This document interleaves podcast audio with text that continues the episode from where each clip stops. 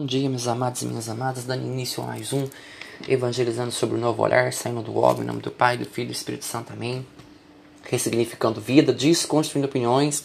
Hoje nós vamos falar mais um pouquinho de formação do livro Cat, né? E a pergunta é como surgiram os símbolos da fé? Eu, eu, eu tô tendo muita dificuldade para estar tá passando isso, tá? Então eu tô tentando colocar da maneira que o livro está explicando e às vezes também o que eu posso entender do meu ponto próprio de vista, tá?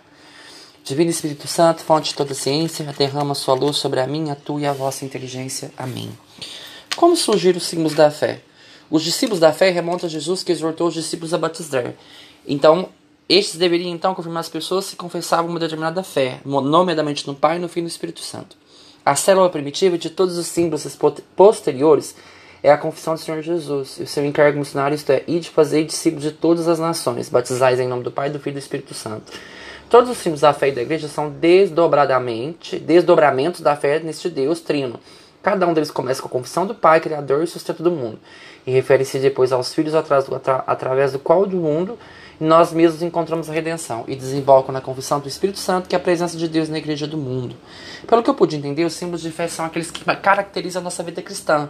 Por exemplo, o batismo, para dar início, já é um símbolo de fé. A confissão é um símbolo de fé. E quando o ser humano se afasta de Deus e começa a ficar descrente, ele começa a ver a vida dentro do pecado. Então descaracteriza ele como filho de Deus. Então, como surgiram esses símbolos de fé foi a partir do momento que cada ação de Deus na vida do ser humano começou a virar uma, uma coisa simbólica. Por exemplo, quando Jesus foi batizado nas águas do Rio Jordão por João Batista, ali simbolizou a vida cristã de Cristo. Então já é um símbolo de fé. A confissão, o ato de confessar-se, de conversar com alguém, que você fez algo de errado, é você.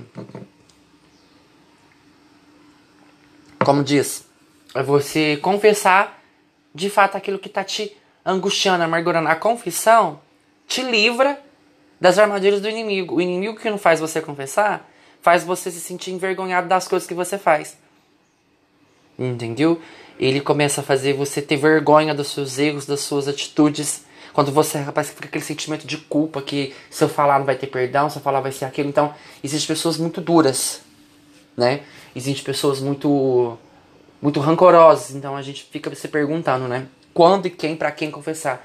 Para Deus a gente tem que confessar isso. Tudo aquilo que angustiar, tirar a sua paz, arrancar a sua fidelidade a Deus. Então tudo isso. E põe uma coisa no seu coração.